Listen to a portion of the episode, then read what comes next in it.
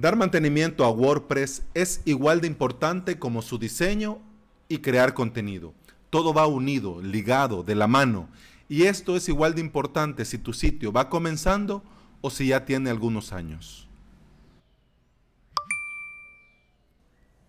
Te saluda Alex Ábalos y estás escuchando el podcast Implementador WordPress, donde comparto contigo mi experiencia como implementador y emprendedor digital. Estás escuchando el episodio número 68 del día viernes 8 de marzo del 2019.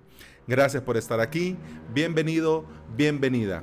Seguimos una semana más, un viernes más, con esta mini saga. Hoy te compartiré en qué consiste el mantenimiento semanal ya hablamos del mantenimiento en general y también del mantenimiento diario que yo hago a WordPress.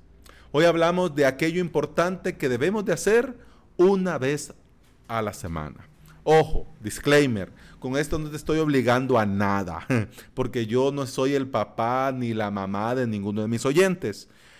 Pero yo solo te lo recomiendo como una sugerencia que a mí me viene bien. ¿Por qué? Porque si lo hago así como te lo estoy compartiendo, eh, me aseguro de dos cosas. Primero, de crearme la rutina. Quiere decir de que lo hago y que lo voy a seguir haciendo. Y al crearme la rutina, ya lo hago normal, es parte de mi día a día, entonces me aseguro de hacerlo. Porque una cosa es que, ay, sí, lo voy a hacer, voy a dejar tiempo para hacerlo, algún día lo voy a hacer y al final no lo hacemos. Pues para, evitar justamente eso es que yo lo hago así. Ah, mantenimiento diario, mantenimiento semanal y mantenimiento mensual. ¿Ok? Bien, dicho lo anterior, entremos en materia. El mantenimiento semanal yo lo hago así. Primero, actualizo WordPress plugins y themes en sitios de producción. Hombre, una vez a la semana. Sí, una vez a la semana. Pero ya vamos a hablar. Ahora solo te los, te los digo así de corrido y luego hablamos uno por uno, ¿ok? El segundo mantenimiento semanal que yo hago es optimización de la base de datos. Hombre, pero la semana pasada hablamos de la base de datos, sí, pero la semana pasada te decía eh, la copia de respaldo de la base de datos. Ahora te hablo de la optimización. Tercero, atención de correos de Search Console y eliminar enlaces rotos si los hubieran. Eh, cuarto, análisis de datos y analíticas.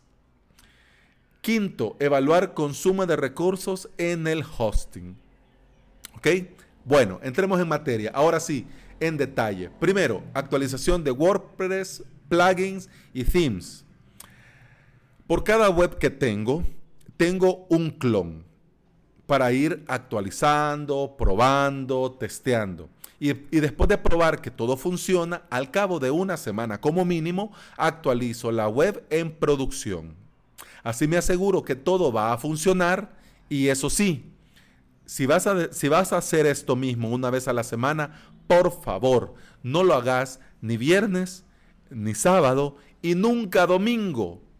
Porque esto es como cuando lanzas una web no lo hagas en fin de semana. Si vas a lanzarlo, lanzala lunes. Si vas a lanzar un proyecto online, lanzalo lunes. Si vas a actualizar tu sitio de producción, hacelo lunes. ¿Por qué? Porque todo el mundo está online. Todo mundo está trabajando.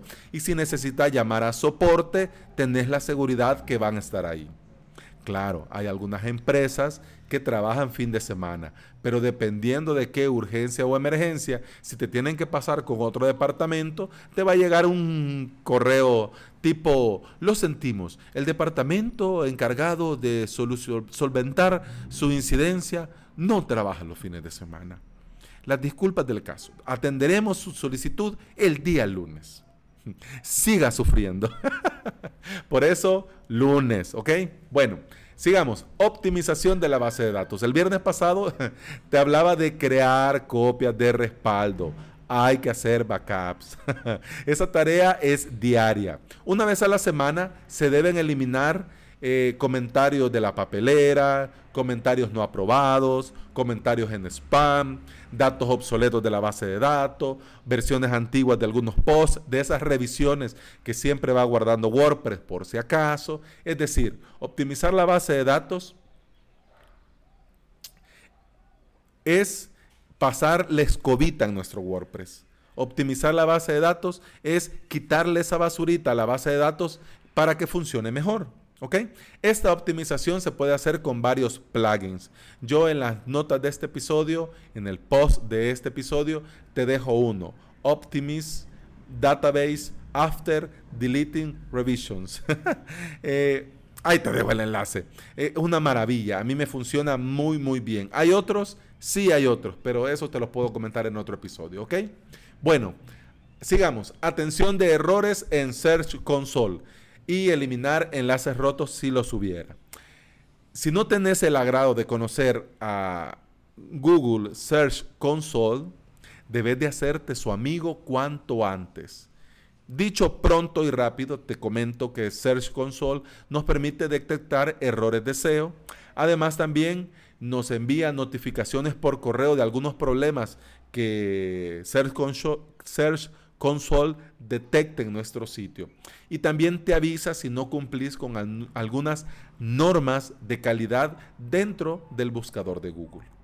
Una vez a la semana es muy recomendable pasar por acá, dar una revisión del estado de tu web dentro de Search Console y revisar rápidamente si surge algo.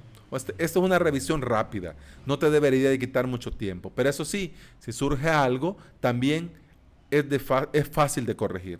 O sea, lo digo bien, creo que me trabé todo. La revisión se hace rápida, pero si hay alguna incidencia, también se resuelve rápido. Ahora sí lo dije bien. bien, sigamos. Análisis de datos y analíticas. Dice un dicho, cada maestrillo tiene su librillo. ¿Qué te quiero decir? Que hay muchos sitios en los que nosotros podemos evaluar el rendimiento y la velocidad de nuestros sitios. Vos podés usar el tuyo y ya lo tenés y te parece muy bien y está bien, pero una cosa no quita la otra. También podés probar algún otro que te va a permitir evaluar algunos aspectos que los demás no lo hagan. Al final son varios los que te, van, te dan cierta información y otro te da cierta información. Lo ideal es probar, testear tu sitio en diferentes, no solamente en uno. ¿Ok?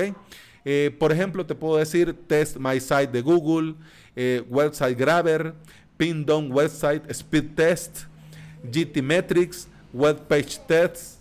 Son cinco los que yo uso. Te dejo los enlaces a cada uno en las notas del episodio, de este episodio. ¿Ok?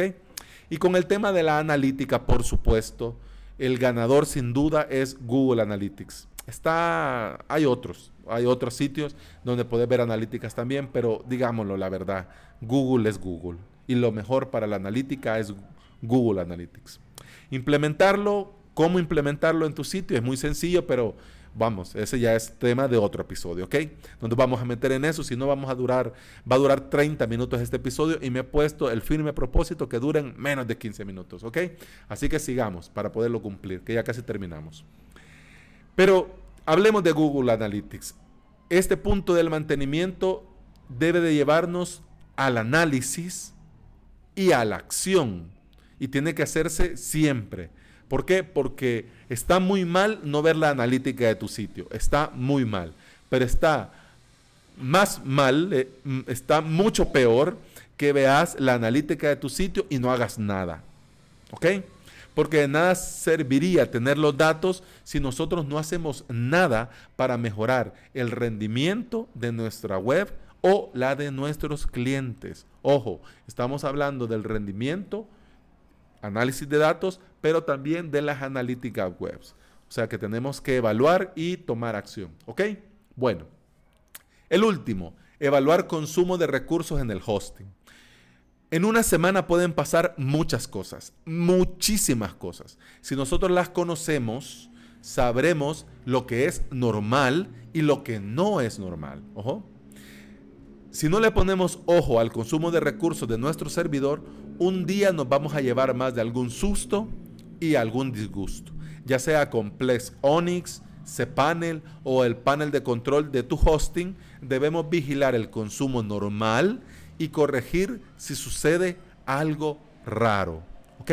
Por eso a mí me encanta Plex Onyx, porque de un vistazo ya tenés eh, el, estado, el estado de tu servidor. Y ahí ves verde, verde, verde, verde, bien. Pero una vez a la semana yo me pongo en cada categoría para ver qué es lo que ha consumido más, cuánto tiempo ha consumido más y por qué ha consumido más. ¿Ok? Entonces de eso se trata, no solo verde, verde, verde. Ah, pues sí. ¿Por qué? Porque si ya comienza de verde a pasar a amarillo, no vas a saber a dónde apuntar y te puede, hey, esto está raro. Pues no, porque desde un tiempo ya ves, ya ves que esta web, que ese servicio, que este plugin, que ese script, que ese, ese proceso está consumiendo. Entonces ya eso ya lo venías viendo. Significa que ahora ya el, el consumo va a la alza, lo que ya te va a obligar o a aumentar el rango de medición o a solicitar un, un VPS más potente. ¿Ok? Si sumamos el día a día más este mantenimiento semanal, nuestra web trabajará en óptimas condiciones. Además de que vamos a estar seguros y protegidos contra cualquier ataque y con la cobertura y tranquilidad que da tener respaldos y backups. Y ya está. el próximo viernes cerramos esta mini saga con el mantenimiento mensual. Y eso ha sido todo por esta semana. Muchas gracias por escuchar, muchas gracias por estar acá y nos escuchamos hasta el lunes. Feliz fin de semana. Que todo vaya muy bien, que descanses, que recargues las energías y estamos el lunes hablando de este magnífico panel de control, Ples Onyx. Y por supuesto, seguimos hablando de WordPress. Gracias por esta semana. Si querés ponerte en contacto conmigo, podés escribirme en mi formulario de contacto aquí en mi sitio web, avalos.sb barra contacto. Hasta el lunes. ¡Salud!